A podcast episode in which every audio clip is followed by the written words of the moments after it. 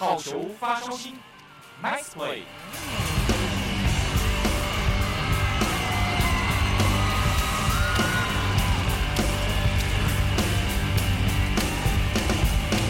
Hello，各位中华之棒的球迷朋友们，大家好，欢迎收听下半季的第一集好球发烧心。哇，我觉得这个上半季呢，这个球赛真的是一波三折啊！除了呃一开始感觉好像大家都满心期待的，觉得台湾应该是没什么事，没什么大碍，可是，在五月中旬又爆发了一波，那这也导致了中华职棒的停赛。那这个停赛呢，其实说真的影响也不小，除了呃球场维护啊，然后门票的收入以及球迷朋友的规划之外。最重要的是球员的调整，在复赛前、复赛后，这个在你还没还没看到不晓得什么时候开才会开始打的时候，球员的调整上面是真的还蛮吃力的。那这个球季呢，漫长呢，并不是我我们自己感觉的。除了开停赛两个月的天候因素呢，也是上半季最后呢，呃，不断的延赛停赛。其实好像我们汉森电台在转播的时候，也常常哎五点一到就发现停赛或者是延赛。中华职棒三十二年呢，从今年的三月十三日开始，那上半季到八月二十日才全部的结束，那含停赛跟延赛在内呢，整个上半季总共花了一百六十天才打完。那我们把时间如果拉回到去年职棒三十一年，其实也不过花了一百九十六天而已，就可以知道说一百六十天只打上半季，跟一百九十六天打完整季之间的区别，球员的调整啊。那我们下半季的赛程也出来了，目前预划可能会到十一月底。那如果再加总冠军赛的话，可能到十二月。那那下半季的挑战呢，或许可能就不是台风或者是下雨，反而是寒流。在中华之邦，其实好像没有这个状况，就是天气很冷在打棒球，那对球员是负担，其实对球迷的观赛的体验也是一个负担。那我觉得这都是一个全新的体验，那我们必须去克服啦。今年的中华之邦算是一个非常特别的一年。那我们今天呢，就算是先把上半季的一些精彩回顾，以及一些下半季的观赛重点来跟我们听众朋友分享啦。那其实，在做这一集的时候呢，呃，其实内容都已经差不多完整了，只是在我录音的前一天，突然发生一个呃，令中华职棒球迷，我觉得甚至是全台湾球迷都非常感到。呃，伤心也难过的事情就是我们的王光辉，光辉老大的肝癌去世啊。那我们在节目的最后呢，也会放光辉老大在职棒这些年来的一些精彩回顾。那我们就先从我们职棒的上半季、下半季的观赛重点来开始吧。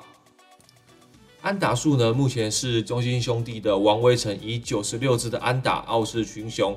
第二名的陈杰宪呢，则是八十三支；第三名的林靖凯则是七十六支。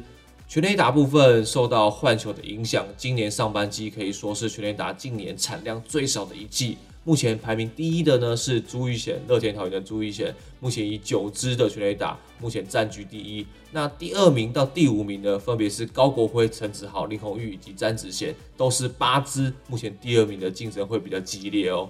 打击率部分，陈俊秀目前是以三成九八的打击率来领先王威晨的三成五七打击率。呃，这个项目呢，我觉得非常的竞争，尤其下班下班季大家都要冲刺，冲刺的时候打击率不管是呃取分啊，或者是战术的执行，应该会显得更彻底。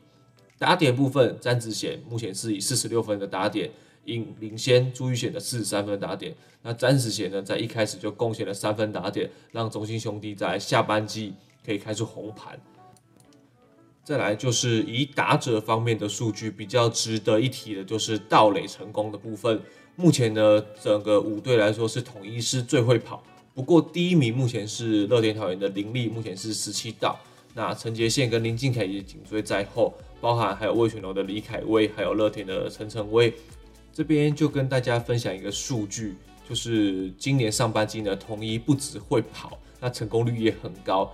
联盟的平均盗垒成功率呢是六十七点四趴，统一呢是高于联盟平均值的七十三点六，那兄弟也是七十点九，那都是在这个平均之上。那乐天呢低于平均线一点点，六十六点二趴。那像富邦跟味全的其实都跑得很糟糕，成功率都不到六成。投手部分呢，目前胜投王是中信兄弟的德保拉来到十一次，那他也是中信兄弟在冲击总冠军很重要的一块拼图。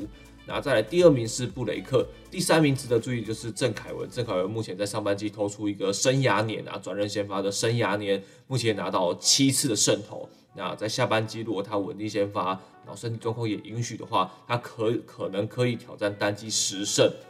中继成功部分呢，目前乐天桃园的赖宏成赖师傅目前是以二十次的中中继成功来领先，第二名的吴俊伟十四次。那乐天桃园加上呃。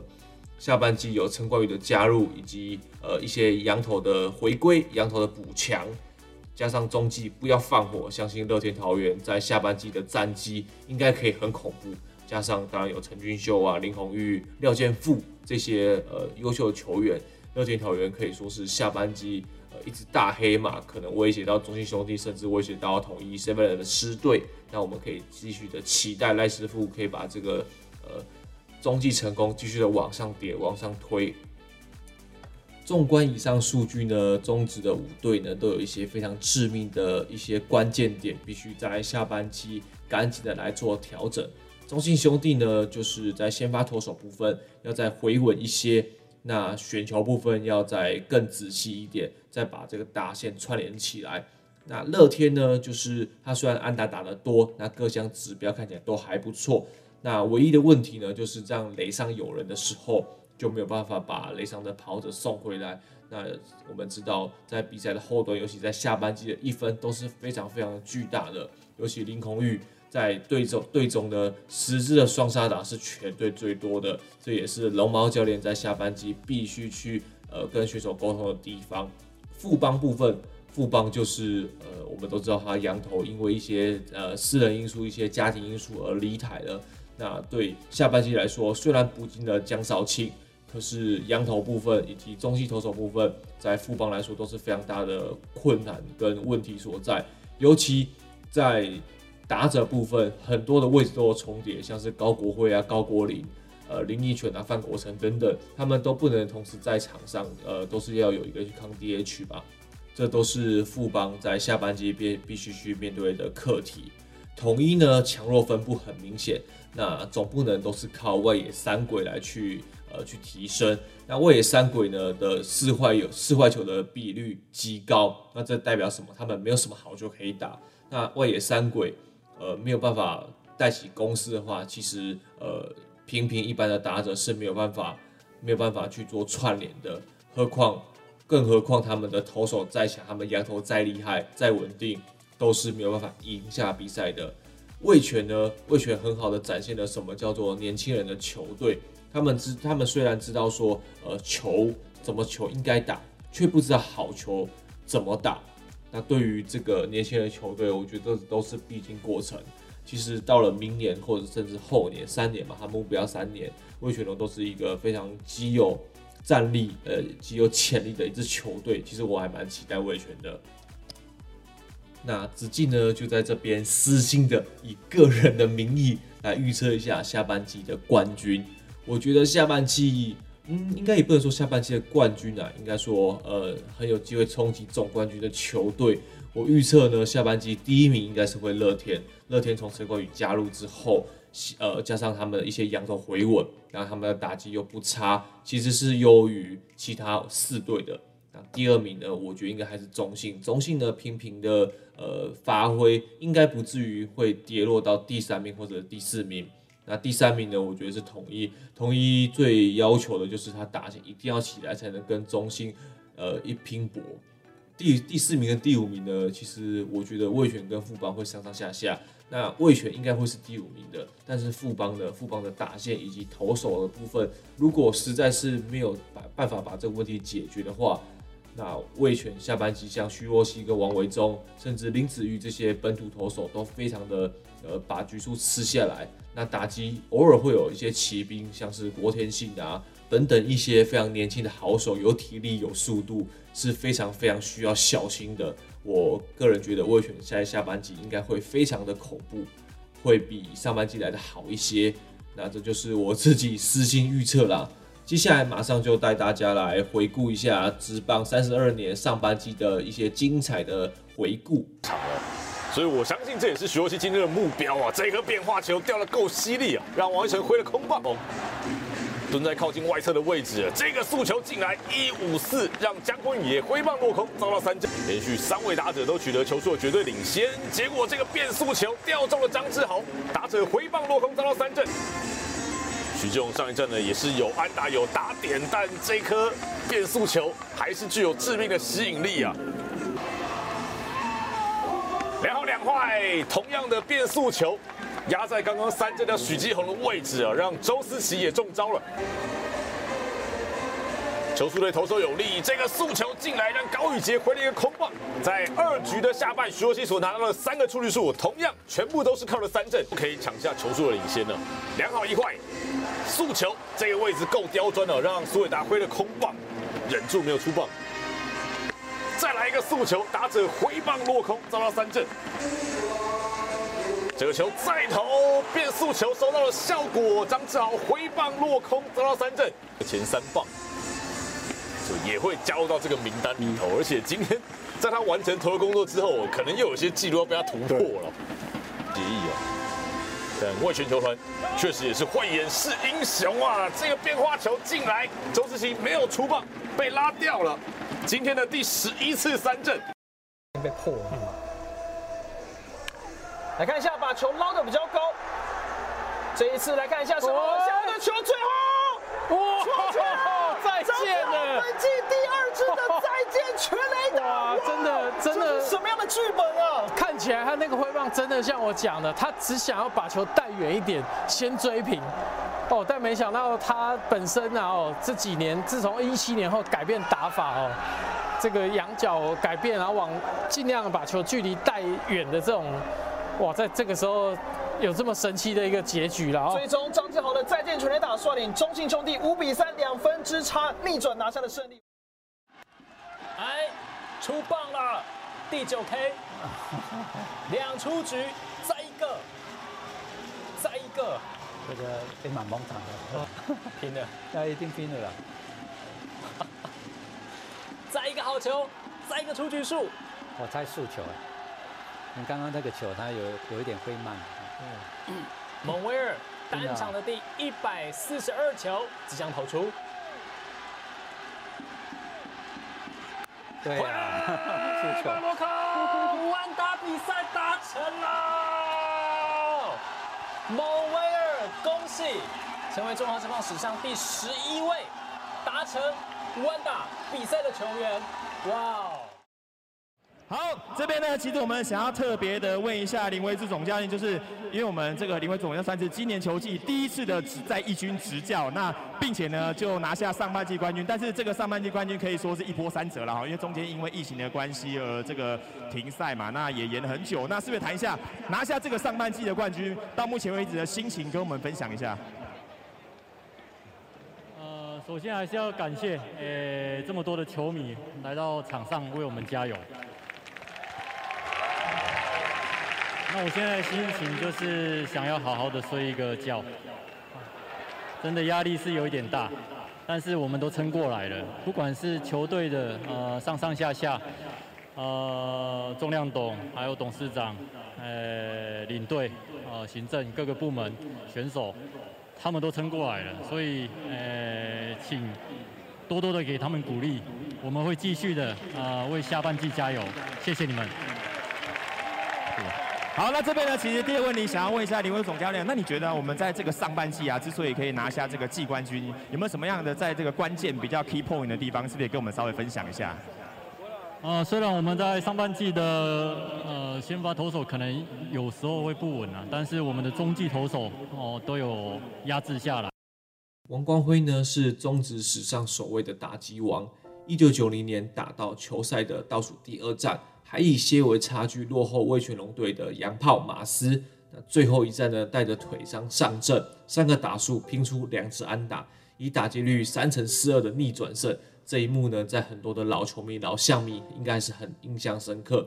值得一提的，王光辉也是史上首位在新足球场开轰的打者，就像前所未有的直棒打击王一样，这两项纪录都是无法被取代的。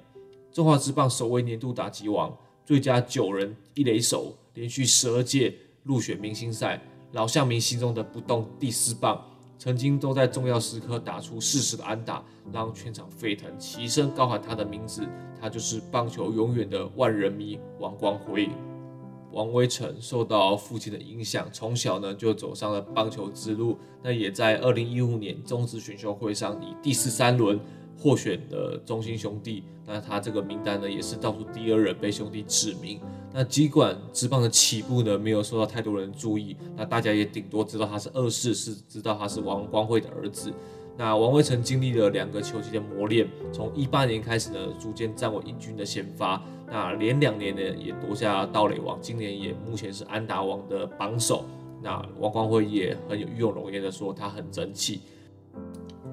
前年的世界十二强赛呢，王威晨不但是首次披上中华队的球衣，那更被大会获选最佳三垒手，更入选了世界明星队。那王光辉也笑着说：“以前人家都说他是王光辉的儿子，现在不同了，现在变成王光辉，大家都说王光辉是王威成的爸爸。”那威晨呢，也在呃知道消息之后，他也在 IG 跟大家公布了。那我就念一下威晨 IG 上面的跟大家报告的情况。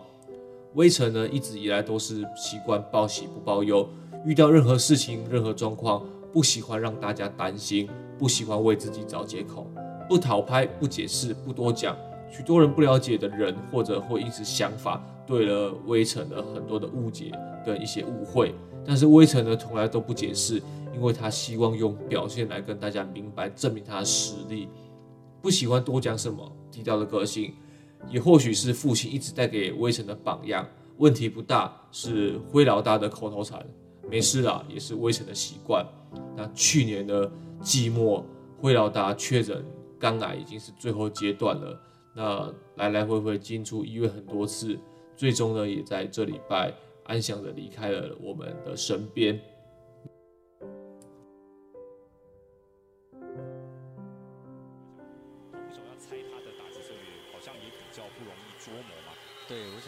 而且他就打击来讲，我想他天分很好，所以他在打击的时候，当然我我当然外人看的，可是我觉得他在比如说平常。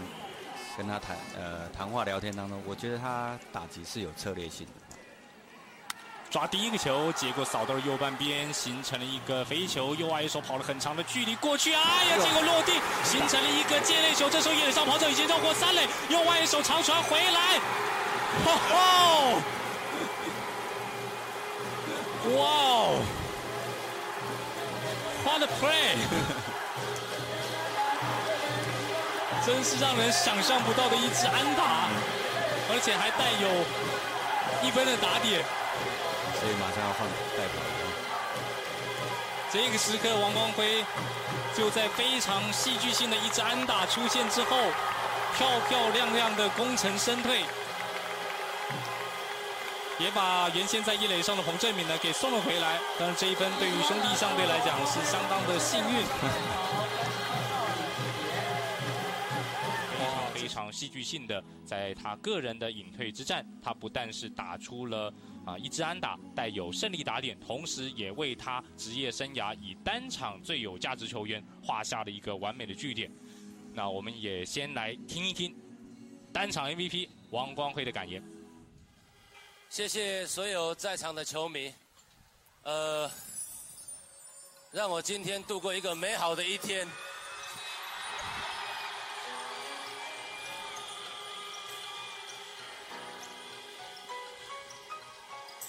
谢谢，非常的谢谢，因为你们的掌声、你们的鼓励，我会我会永远放在心上。谢谢你们，谢谢。还有我们太巴朗的乡亲父老，谢谢你们，谢谢。